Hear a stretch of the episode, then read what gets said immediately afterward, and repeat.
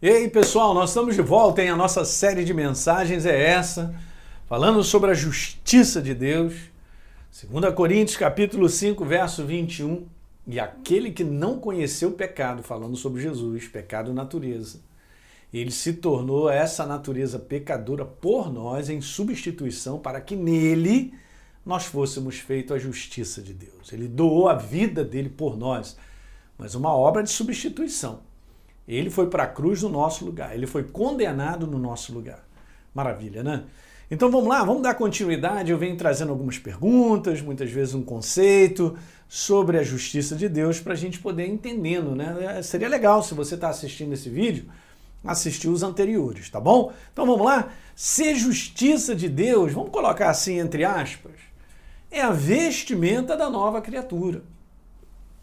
A obra que Jesus fez na cruz do Calvário te dá o direito de vestir essas verdades aqui que a gente vai ver. Mas olha só que interessante. Antes, a gente não tem essa noção no mundo natural, sabe, gente? A gente só pode entender isso no mundo do espírito. E é por fé. Porque na minha antiga natureza, pecadora, afastada de Deus, sem a natureza dele, a minha vestimenta era essa. Ó. Olha que interessante. Eu peguei duas pessoas para colocar esses, esses tags aí, só para você ter uma, uma, uma, um entendimento sobre isso. Então, eu, como velha criatura, com uma natureza afastada de Deus, eu não tinha a vida dele.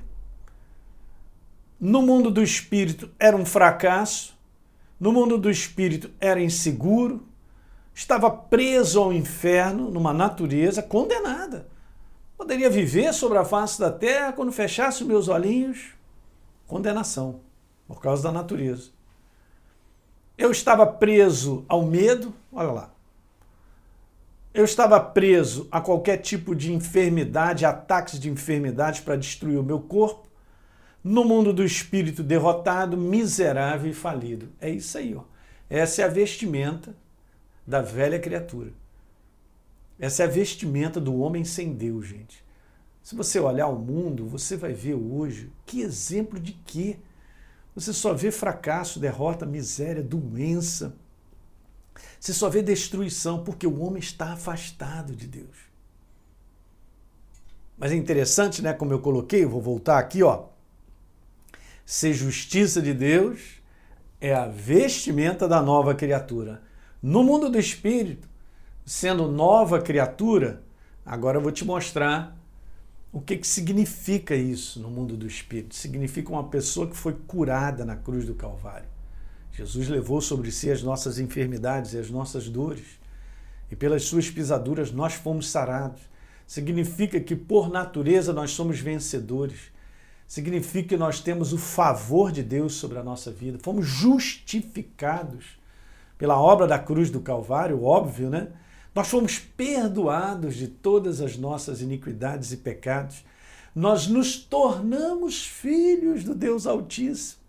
Nós fomos redimidos pelo sangue do Cordeiro. Nós somos profundamente amados pelo nosso Pai. Vivemos em paz com Ele, como está lá em Romanos capítulo 5. Agora temos paz com Deus através do sangue de Jesus e nós fomos completamente libertos de uma condenação eterna, porque Jesus foi condenado no nosso lugar. Beleza? Essa é a tua vestimenta. Essa é a vestimenta da nova criatura. Essa é a vestimenta da justiça de Deus. Ele fez essa obra para que a gente pudesse estar vestido assim no mundo do espírito. Tome posse, porque isso aqui pertence a você. Legal? Então, uma vez sendo nova criatura, a veste da justiça é sua. E independe se a gente sente ou não, não estou falando de sentimento humano, você tem que abraçar tudo aquilo ali, vou voltar lá. Você abraça isso por fé, porque é verdade, está escrito na palavra que essa é a nossa vestimenta. Ok? Uma outra coisa importante, essa vestimenta sempre será usada pela fé. Ok? Então todo dia você tem que acordar, ligar o teu homem interior e colocar essa vestimenta a vestimenta da justiça de Deus.